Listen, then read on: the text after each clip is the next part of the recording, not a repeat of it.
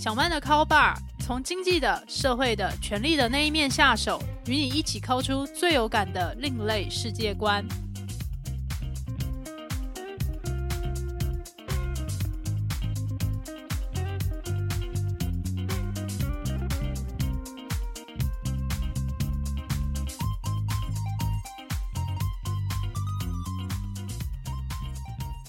Hello，各位 bar 友，欢迎光临小曼的 Call Bar，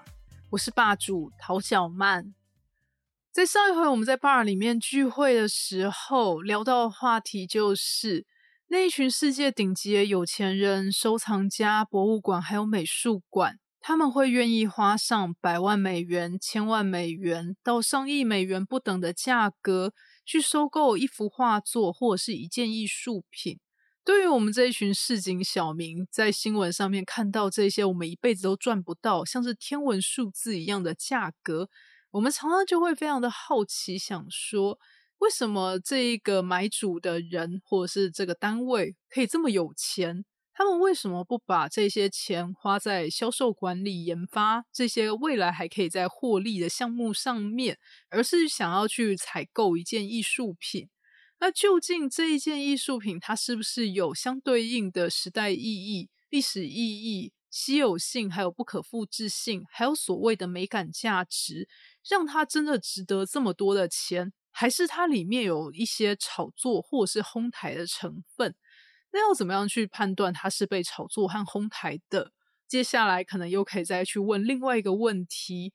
如果我们把艺术品看作是一种投资标的？那到底要怎么样去判断这样东西它未来是有增值的空间？毕竟这一些去买贵重艺术品的人一定都不是傻瓜，他们一定也会从这一些专业的拍卖公司还有拍卖行的部门里面，大概也就分为古典、印象派、现代艺术、瓷器、玉器、珠宝、东方艺术。奖章、还有钱币以及手稿等等不同的部门里面得到专业意见，然后他们除了自己的爱好之外，可能也就会想说，未来我买的这件东西它有增值的空间，所以我现在拥有它，等到未来啊就会有买低卖高的机会，或者说这一份投资可能未必只是跟金钱有关。我们也可以试想一下，当我们拥有一整批价值连城的艺术品的时候，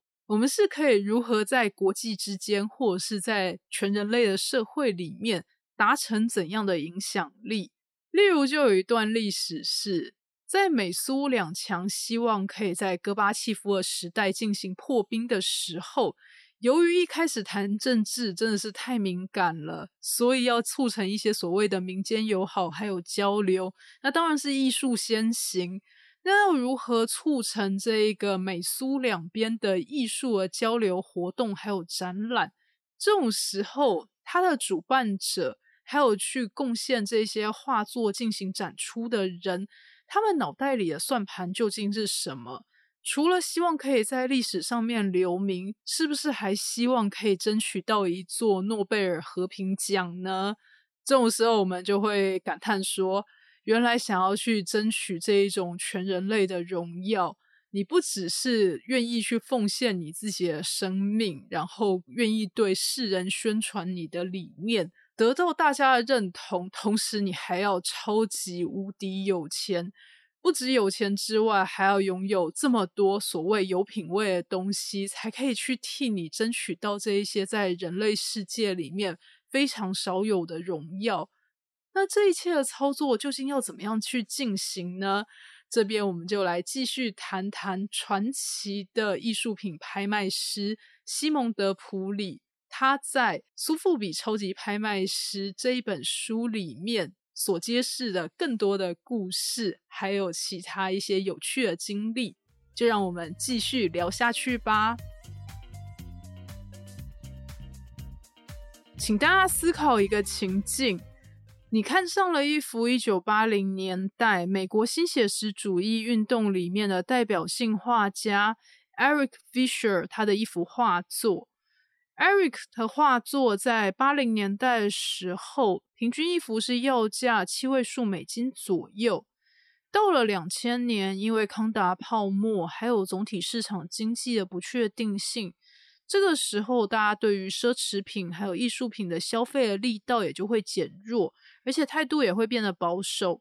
所以这个时候，Eric 他的画作来到了一幅是六位数美金左右。你评估现在是一个逢低买进的好时机。而且你觉得你非常看好这位艺术家他未来的发展、名声还有潜力。简单来说，也就是你预期未来他的作品一定会涨价，所以也就赶紧去找他的艺术经纪人，跟他签约，希望他把这一幅画卖给你。合约签订之后，你才发现市场上有其他的竞争对手，而且杀出了一个背景非常强硬的程咬金。这个背景强硬的程咬金是西雅图美术馆。讲到美国西雅图这个城市，它会是许多世界级的连锁企业他们的发源地。例如，就像是星巴克还有微软。西雅图美术馆里面的一个主要赞助者，也就是微软的创办人之一。这个时候，你也就评估，无论是银弹的数量，还是社会上的声望，你的竞争对手都比你强上许多。虽然已经有合约在先，可是你也就发现，这位艺术经纪人他的心思早就已经飘向你的竞争对手。他希望你可以放弃这一笔交易，把这幅画作让给西雅图美术馆。如果是你，这个时候究竟应该要怎么做才好呢？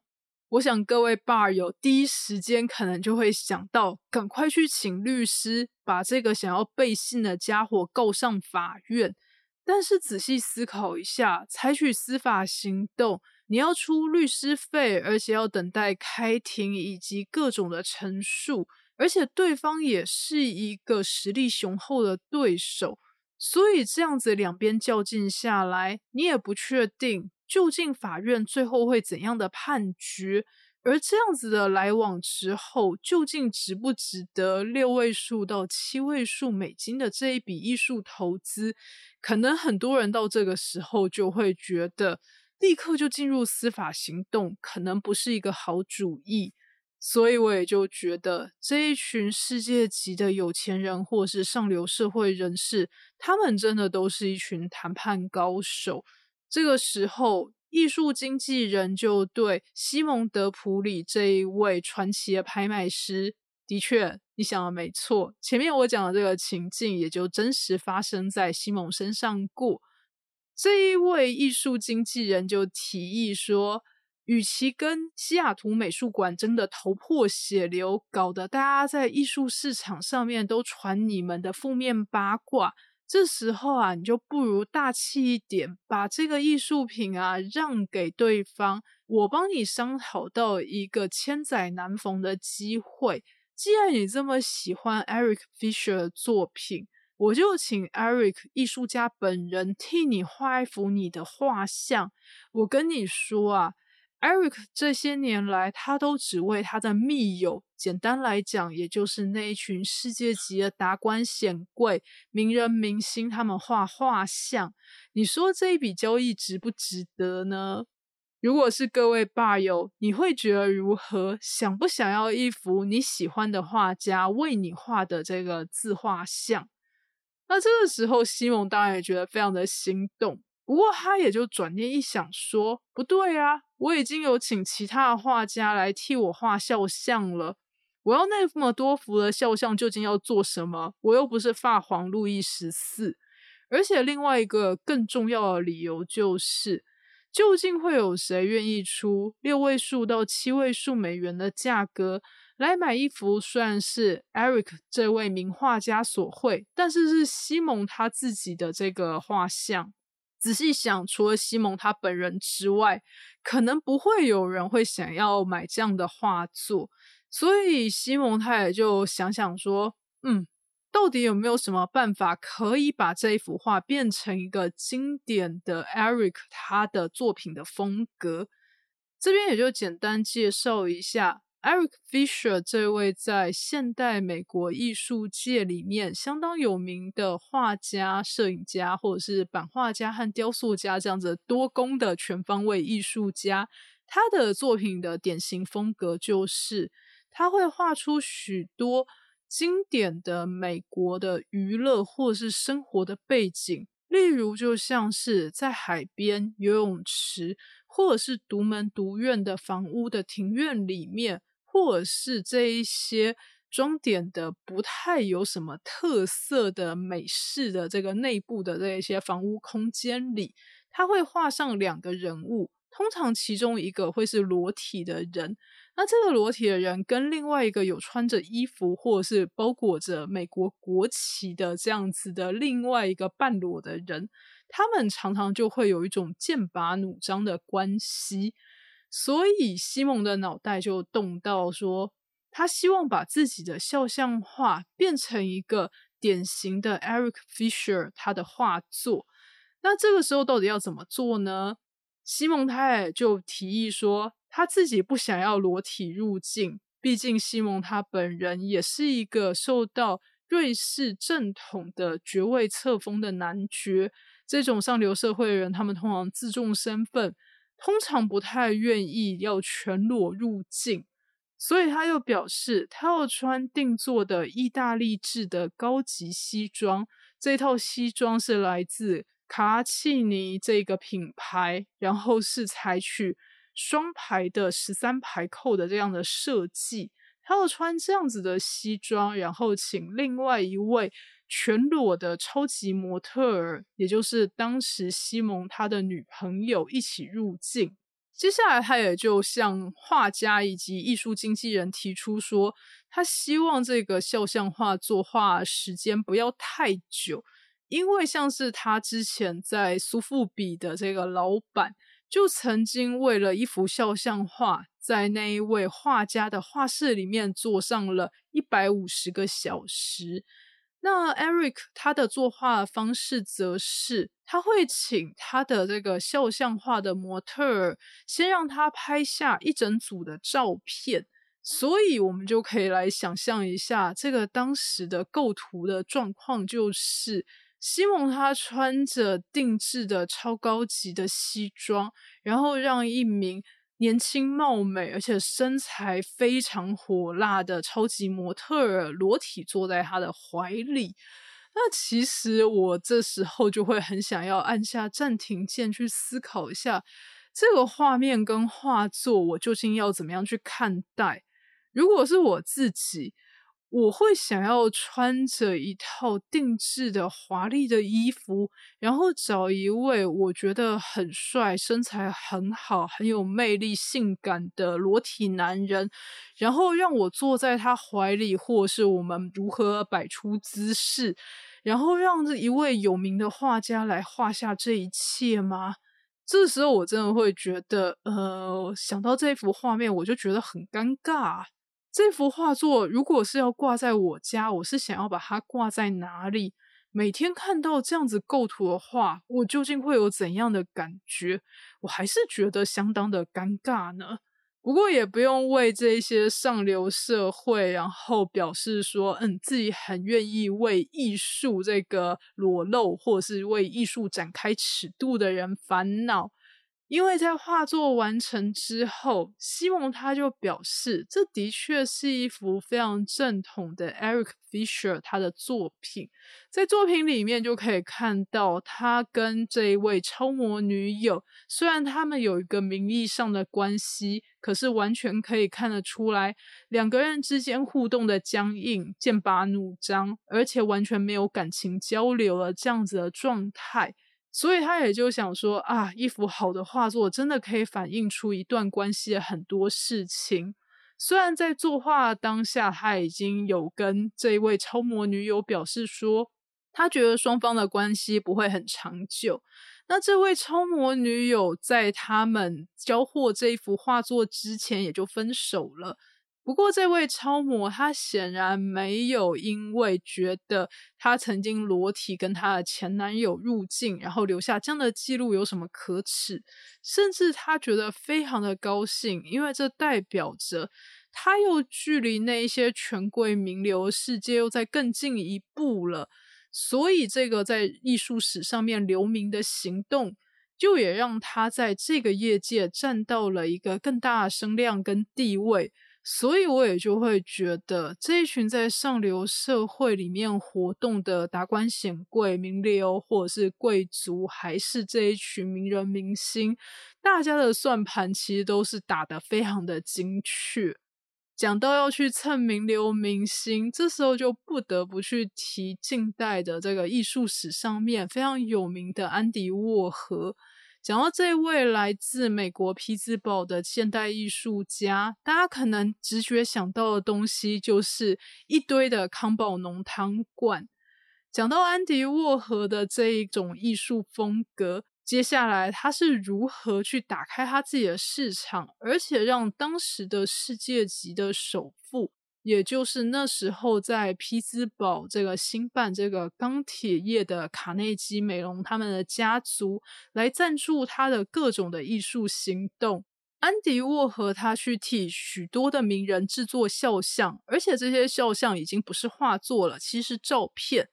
但是单单去拍照又有怎样的意思呢？所以安迪沃和就在这些照片上面去套上非常鲜艳的颜色。而这样子大量制作出来，而且可以说是相当快速可以制作出来的艺术品，其实也就让这一群名人们觉得非常的喜欢，而且也就达成了一些宣传效果。甚至安迪沃荷也就用这一招去亲近更多的赞助者以及更多的名人。这群这个名人以及有钱人也就非常乐于让这一位有名的艺术家可以使用他们的肖像，然后把他们的脸孔贴在各式各样的传媒上。尤其是安迪沃和他活跃的年代，可以说是印刷品，也就是我们现在觉得根本就是古早到不行的旧媒体这些报章杂志，但是在当时则是一个。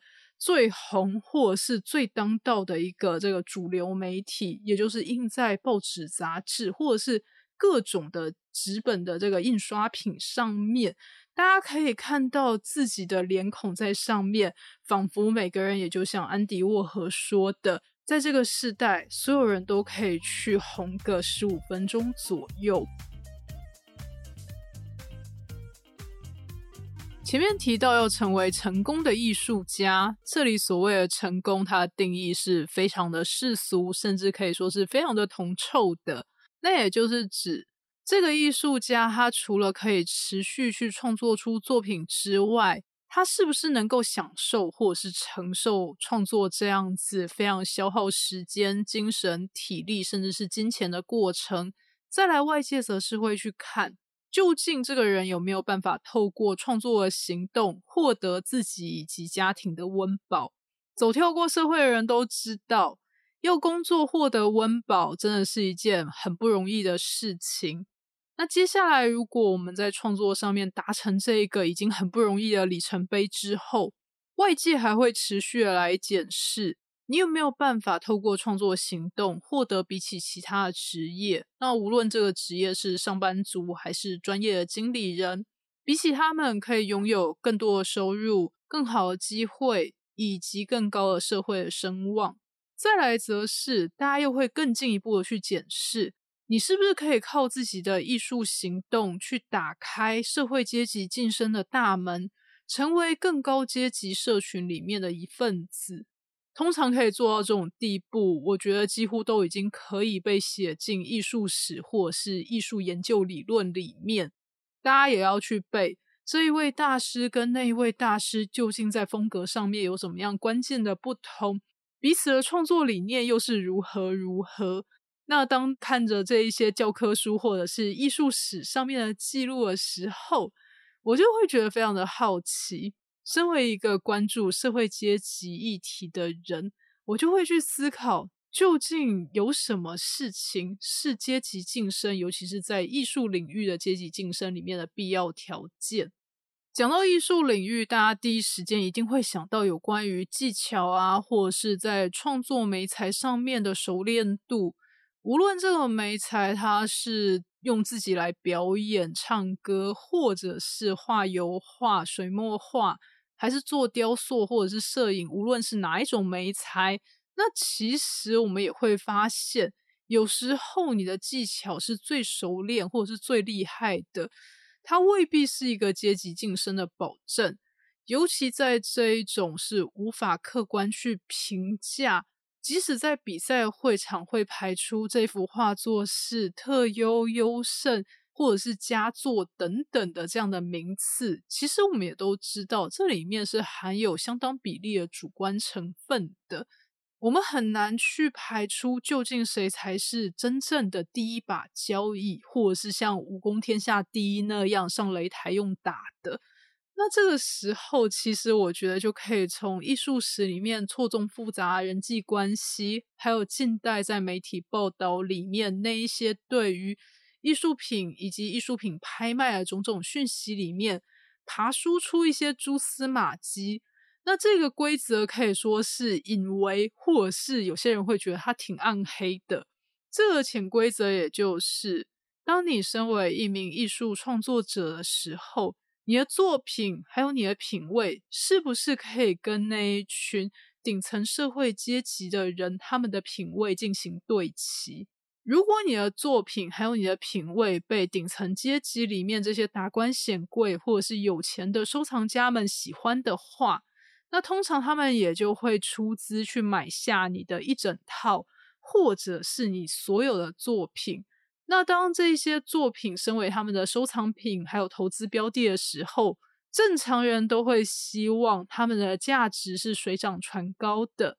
你身为一名被他们喜欢的艺术家，所以接下来也要投他们所好，努力去生产出更多符合他们喜好的作品。并且去为他们的各种要求来服务，例如像是前面提到的有名的画家，就会去为各种达官显贵来绘制肖像，或者去替他们的豪宅、办公室或者是其他的公共空间去进行室内设计或是装置艺术的这一些装点。那我们也可以去思考下一个问题。那究竟艺术它是不是一个去服务所谓有钱人或者是顶层人的东西？其实我觉得近代进入了网络时代，尤其可喜可贺的事情是，流量是可以变现的。那庶民也可以用无论是按赞或者是留言分享的方式，去表现或者是表达他们自己的品味。所以也就让在世界上对于艺术的诠释权，不只是在精英的阶层里面，也逐渐的下放到这个世界上的各个角落。所以我其实觉得，网络其实真的是解放了许多人对于艺术上面的魔障。这边我也想要去引述一位我很喜欢的台湾艺术家倪瑞红，他在他的书。《仙女日常奇缘》里面的第一章就在探讨，究竟艺术家以及艺术品，它可以怎么样去定义？毕竟大家都会觉得，没有艺术，我们也正常的呼吸、心跳，还有吃饭。没有艺术，当然也就不会死啊。那这些艺术品究竟应该是什么呢？那倪瑞红就给他们一个很俏皮，而且我觉得看了之后就哈哈大笑的定义。倪瑞红就说，他觉得艺术品其实就是一堆高级的垃圾，而艺术家就是一群去创造出高级垃圾的人。那至于收藏这一些高级垃圾的收藏家，他们心里又在想些什么呢？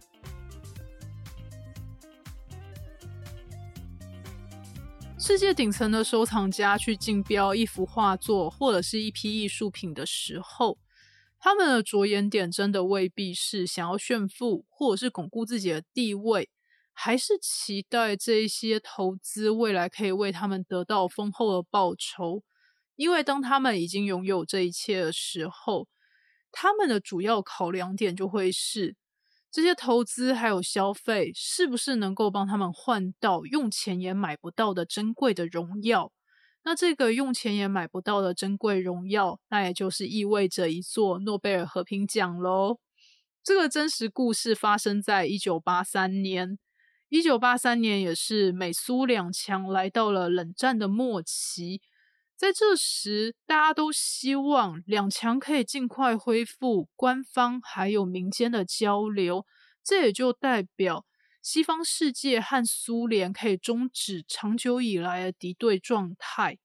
那这个时候，如果一开始就进行政治的谈判，那铁定会卡关，而且走不下去。所以一开始，双方也就希望可以做一些人民有感、比较软性而且讨喜的交流。例如，就像是互相把对方珍贵的艺术品拿到对方的国家进行展览，所以这时候也就意味着那些在史达林革命成功以来，史达林认为从印象派以来的画作都是所谓的颓废作品，而禁止对国家以及人民公开展示。所以这一些珍贵的作品，他们其实就尘封在克里林姆宫之类的地方，长达几十年的时间。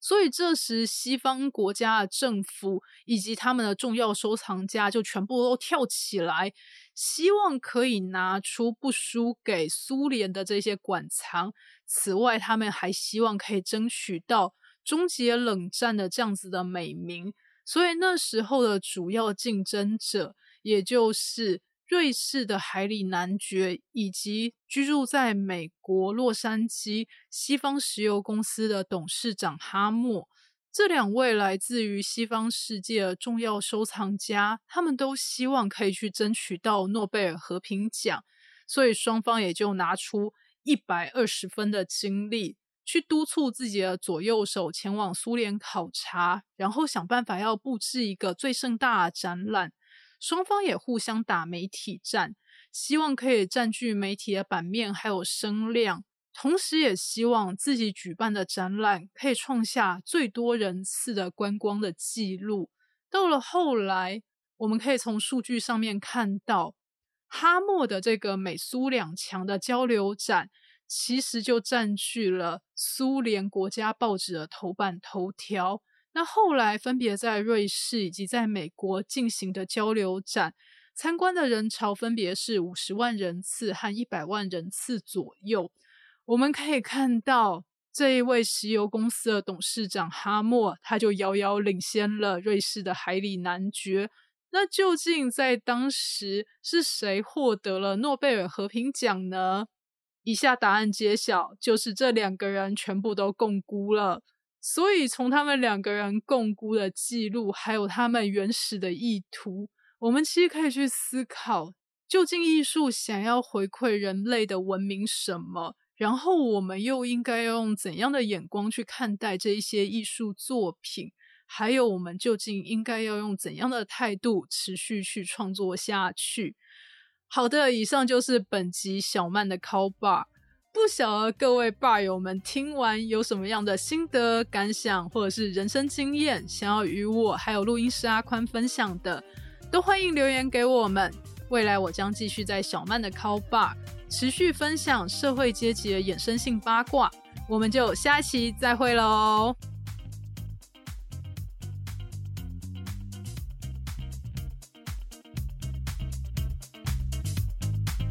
本集节目由主持人陶小曼、合作伙伴阿宽共同制作。如果你喜欢小曼的 Call Bar，欢迎给我五星评分，然后追踪、订阅、分享给你的亲友，一起 call 出更有趣的世界观哟。